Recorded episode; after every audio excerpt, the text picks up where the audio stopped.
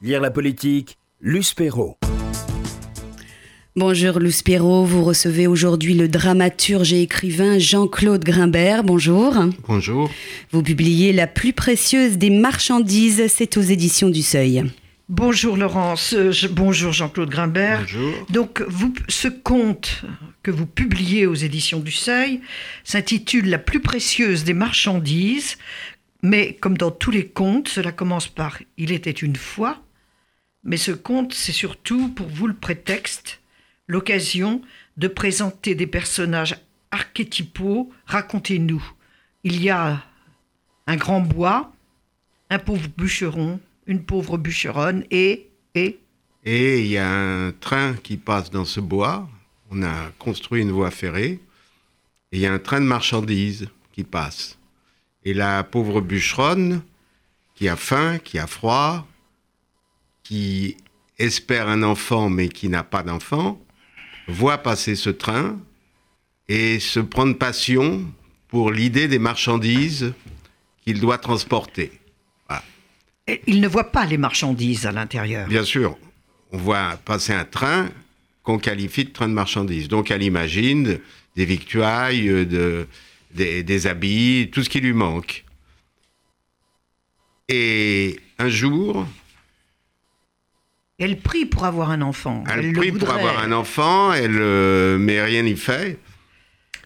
Et un jour, une main apparaît qui jette par la lucarne d'un des wagons de ce train de marchandises un petit paquet enveloppé dans un châle. Somptueux le châle. Voilà, un châle de. On va découvrir que c'est un châle de prière.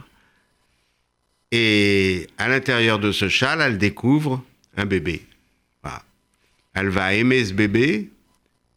Son mari, le bûcheron, le pauvre bûcheron, lui veut ramener le bébé près de la voie ferrée, là où elle l'a trouvé.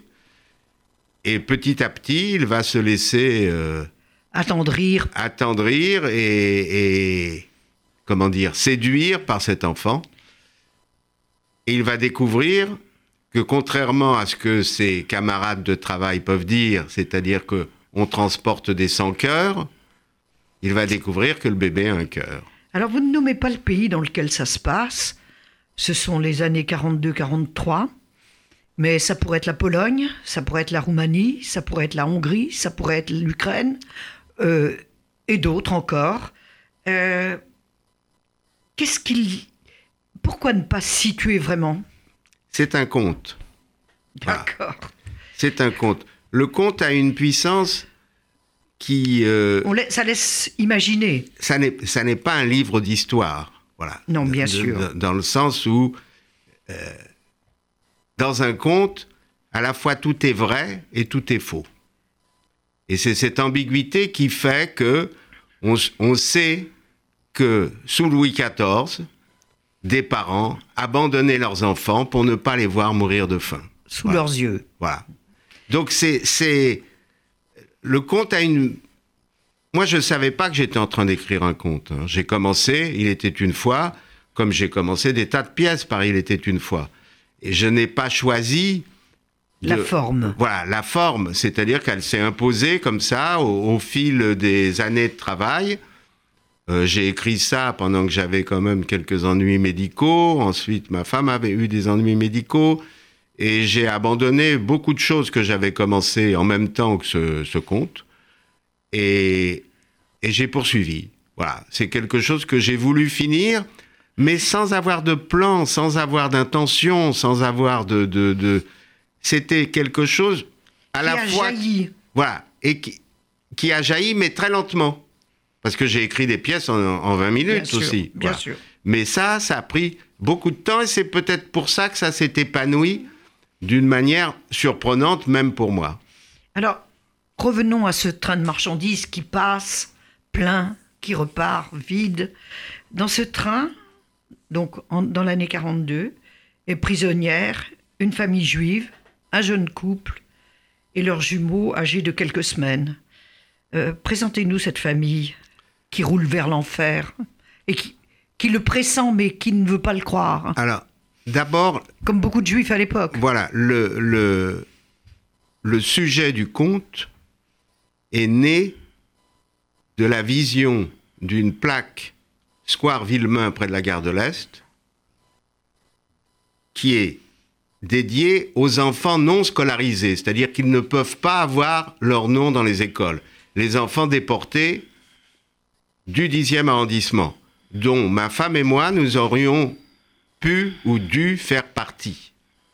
Et nous avons été à la cérémonie du dévoilement de cette plaque, et j'ai découvert que deux enfants, deux jumeaux, à 28 jours, ont été déportés avec leurs parents. Et ces 28 jours m'ont absolument fracassé. C'est-à-dire, je croyais tout connaître, tout savoir, pas tout, mais énormément de choses, mais qu'on déporte une famille avec deux bébés de 28 jours, ça m'a paru... C'était insupportable. Ensuite, je suis revenu dans, pour revoir Cette plaque. cette plaque, elle avait été fracassée. On m'a dit par le vent. Bon. Ensuite, la plaque est revenue. Je suis retourné voir. Et ça, m'a, ça a dû me travailler euh, d'une manière euh, inhabituelle. Voilà. C'est-à-dire, ces 28 jours. En plus, ces deux jumeaux étaient nés dans la cité d'Hauteville, juste dans une petite maternité, juste en face de mon domicile où je vivais avec ma mère et mon frère. Voilà. Et c'est. Donc, c'est cette famille que je ne connais pas, dont je n'ai que cette plaque et l'indication dans le livre de, de Klarsfeld, voilà, qui, Leur identité voilà, qui, qui est- réelle. qui est pour beaucoup dans, dans, dans l'écriture de ce conte. Et ça s'est fait comme ça. J'en ai sauvé un. Voilà. J'ai sauvé au moins de l'oubli, mais euh, c'est la petite fille jetée par la fenêtre va vivre. Alors il y a quelque chose que, que personne n'a remarqué, c'est-à-dire qu'en fait elle va vivre en Pologne. Oui, c'est ça. Elle va vivre dans un monde avec Qui un petit foulard sien. rouge, avec un petit corsage blanc, avec euh, une photo, avec les petits pins là, En- a- a- avec on- qu'on collectionnait. En Pologne communiste. Voilà. Et c'est Elle va et c'est devenir bien. euh, une pionnière exemplaire. Voilà, il y a quelque chose là qui, qui n'apparaît pas. On me dit ah le conte il finit bien. Il finit Non, bien. non, il finit bien sans finir bien. Voilà, il est euh, comme un conte quoi. C'est-à-dire que euh, la fin est encore plus cruelle, je trouve, que, que toute l'histoire. Et c'est peu dire que l'histoire est cruelle. Alors, en fait, cette famille que, euh, dont vous parlez, c'est aussi l'histoire de votre famille, oui. qui est partie dans ces mêmes trains en 42 et en 43. Alors euh, mon père et son père aveugle, hein, mon grand-père. J'y ai beaucoup pensé quand j'ai failli perdre moi-même la vue. J'ai perdu un œil, puis l'autre a été menacé. Et là, je me suis mis à la place de ce grand-père aveugle. Et à la place de mon père, qui, dans mon imaginaire, était parti dans le même wagon que son père. Or, j'ai Après j'ai des pu lire- recherches, oui. j'ai pu lire que ils sont partis à deux mois de distance dans deux convois séparés. Mais ça a influencé votre récit aussi. Et ça m'a soulagé. Et ça m'a soulagé. Je ne connais ni, ni ce grand-père ni ce père, mais d'une manière atroce, je me suis dit, au moins mon père n'a pas eu à soutenir son père aveugle. Mais en même temps, une fois que j'ai risqué de perdre la vue, je me suis vu seul dans un train. Comment on transporte les aveugles. Et ce grand-père aveugle m'est apparu comme la preuve que tous ceux qui voulaient savoir qu'on ne pouvait pas ne pas savoir dans le train. Voilà. Si on est en présence de vieillards, si on est en présence d'enfants euh, sans parents, puisqu'il y a eu les départs des enfants séparés de leurs parents, ah, c'est quelque chose. Comment parler de tout ça? Voilà. Comment parler de, de l'insupportable, de l'indicible, puisque c'est comme ça qu'on Qu'on le nomme. voilà. Alors, il y a une manière, c'est on est survivant, on a été témoin, on raconte. Mais pour les enfants, des non-survivants comme moi, qu'est-ce qu'on peut raconter? Qu'est-ce qu'on a vécu? On a vécu une absence.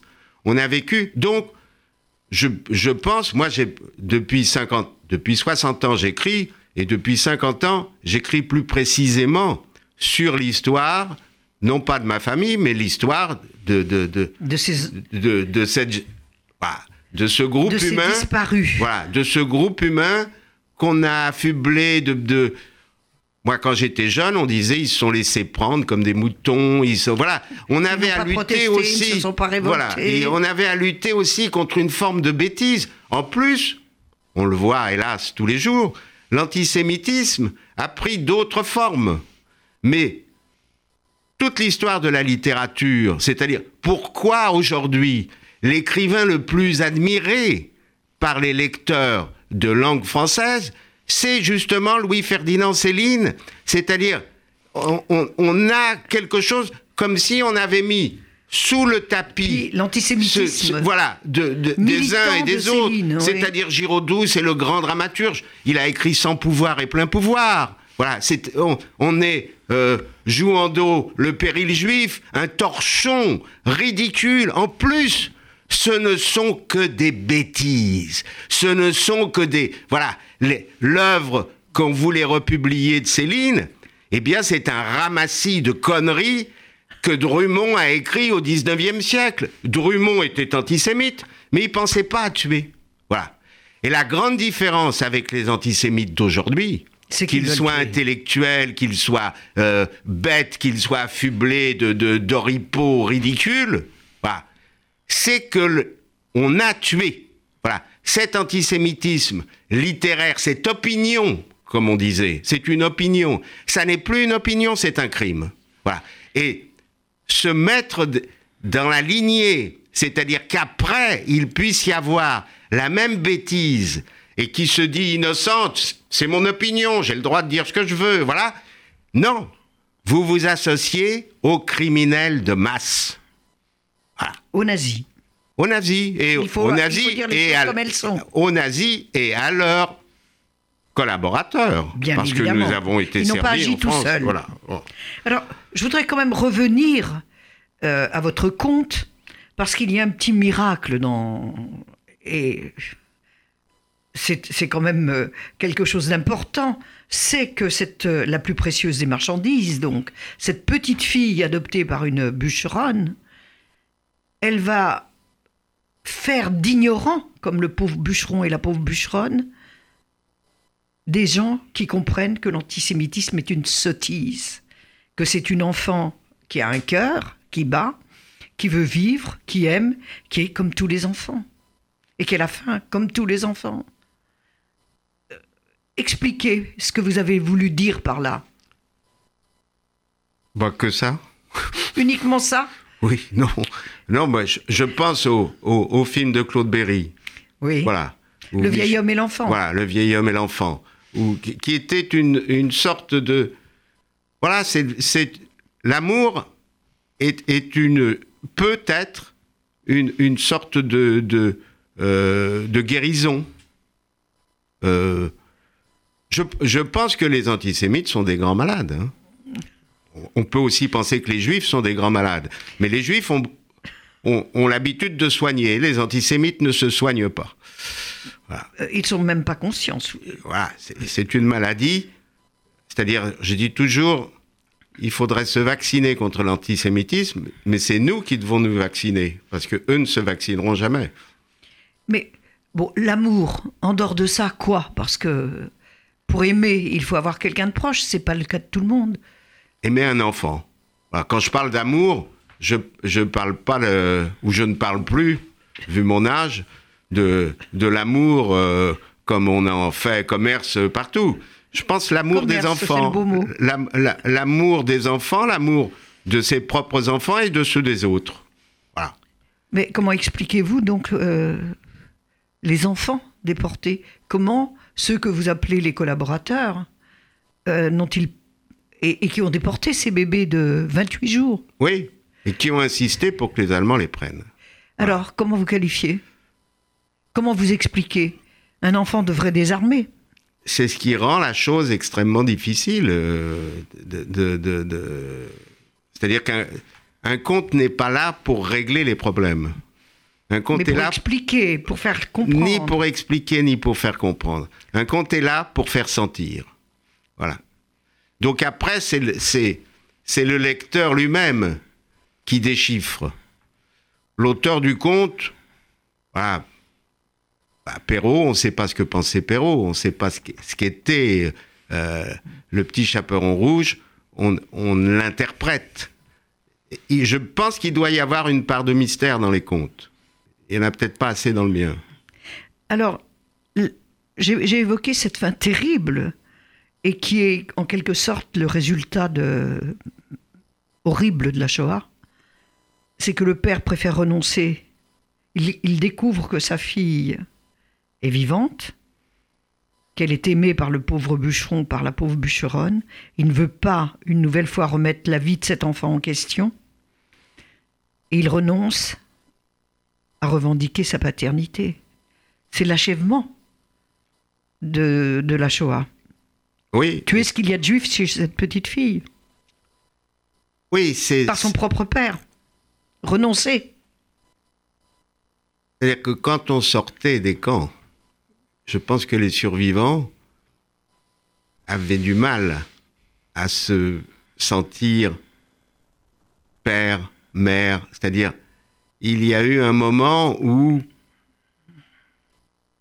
on craignait presque le retour, c'est-à-dire qu'on on accusait presque les survivants, euh, comme sur le radeau de la Méduse, vous auriez dû mourir. Et je pense que ça a été un poids terrible pour, pour, euh, pour les enfants, des survivants. C'est-à-dire que tout le monde... J'avais un ami qui était directeur d'un théâtre, Daniel Darès. Et quand il a lu l'atelier, il m'a dit c'est pas pour mon théâtre, c'est pas pour moi, c'est pas tout ça. Mais il m'a raconté la libération de Paris. Il était à Paris, les gens chantaient dans les rues, les gens embrassaient, s'embrassaient, embrassaient les soldats américains, embrassaient tout le monde. les images qu'on a vues et revues. Voilà. Et lui pleurait. Et lui il marchait, c'était un adolescent, il marchait dans les rues, il voyait cette joie, il ne pouvait pas la partager, il pleurait parce que c'est à ce moment-là qu'il a compris que ses parents ne reviendraient jamais. Voilà. Donc, les survivants, ceux qui sont revenus des camps et ceux qui n'y ont pas été et qui ont survécu, ont vécu quelque chose de tout à fait à part, qu'on ne peut, qu'on ne peut pas associer justement à la joie de la libération, qu'on ne peut pas associer. On était devant des monuments, nous les enfants, et on disait, vos, vos parents sont morts pour la France, les armes à la main. On était obligé de rire. Qu'est-ce que c'est que cette histoire d'armes à la main? Qu'est-ce que c'est que cette histoire de mort pour la France? Alors qu'on voyait encore l'image des flics arrêter nos pères et nos mères. Et, et nous-mêmes, bon, nous, on a été relâchés. euh, voilà, on a été jusqu'à la mairie du 10e, et là, bah, on, nous a dit rentrez chez vous. Voilà, comme. de Une toute chance façon, voilà, ou pas. Une chance. Voilà, c'était le hasard qui frappe un coup d'un côté ou de l'autre. Donc, on, a, on vit. C'est peut-être aussi pour ça qu'on écrit des choses euh, euh, que d'autres ne veulent pas entendre. On a vécu à côté. On a vécu, moi je me sens tout à fait français, je n'ai aucun problème, mais j'ai dû régler un problème, c'est que intérieur, la vengeance. Qu'est-ce qu'on fait de cette idée de vengeance? Voilà, on n'a pas pris des mitraillettes, on s'est pas mis au coin des rues pour tirer, on n'a pas jeté des grenades dans les commissariats ou, ou en Allemagne. Voilà. Pour beaucoup, on a écrit. Ou alors on a vécu et on a construit une vie.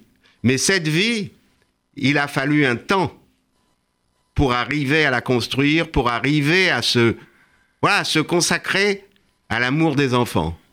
Et beaucoup de, survivants, d'abord parce qu'ils se retrouvaient sans leurs propres enfants, remariés avec les enfants d'un autre qui n'était pas revenu, ou d'une autre qui n'était pas revenue. Et ça donnait effectivement des choses. On pourrait écrire. Et ch- chaque survivant, et d'ailleurs beaucoup se sont mis à écrire, chaque survivant a une histoire si incroyable, si insupportable pour beaucoup, qu'effectivement, euh, moi je me sens... euh, bon, quand je jouais l'atelier, il y avait des, des gens qui se glissaient dans ma loge et qui disaient c'est bien ce que vous avez écrit, mais c'est pas ça que vous auriez dû écrire. Et ils me racontaient leur vie. Et je leur disais vous avez raison. Mais moi, je n'écris pas la vie des autres, c'est à vous de raconter votre votre, vie. vie. Jean-Claude Grimbert, euh, que pensez-vous de la terrible recrudescence des actes antisémites en France en ce moment? Est-ce que c'est ça qui vous a conduit à, reprendre ce texte, à, le republier? Non, non, non. Ce qui, ce- ce qui m'a... Bon, j'écris euh, sur l'antisémitisme, ou en tout cas sur, sur le sur le, notre peuple, sur mon peuple, euh, les juifs de la diaspora et d'Israël, mais je, n'ai pas... Je pense que l'expression de la bêtise est ce qui nous menace le plus. Alors il y a la bêtise antisémite, qui est meurtrière, mais il y a une autre forme de bêtise qui se généralise. Et voilà. Donc, euh, moi, je me suis spécialisé dans une bêtise que je connais. Euh, Ça ne veut pas dire que je suis à l'abri d'autres formes de bêtises. Mais C'est la question que j'allais vous poser. je suis devenu un spécialiste d'une bêtise D'une particulièrement, certaine vitesse, d'une par- certaine par- bêtise. particulièrement meurtrière et particulièrement abjecte. Mais je constate qu'à côté de l'antisémitisme, il y a un développement de toute forme de bêtise. De, de- de- de- je pourrais dire dans le monde du spectacle, dans, dans, dans, dans la, dans la- voilà, dans, dans ce qu'on peut dire aux, aux- aux gens. Et en même temps, et en même temps, voilà, c'est C'est à la mode. on multiplie aussi les ouvrages qu'on considère comme essentiels, qui, qui peuvent l'être, voilà, mais qui ne guérissent pas. Qui... La bêtise est très très forte et elle se multiplie d'une manière innovante, voilà, avec le- le- les, les- les réseaux sorciaux, euh, so- j'allais dire sorciaux, voilà, les, les- une sorte de sorcellerie, une sorte de, de, de, de- de fétichisme. Euh, oui, ça fait peur, mais ça fait aussi beaucoup de sujets.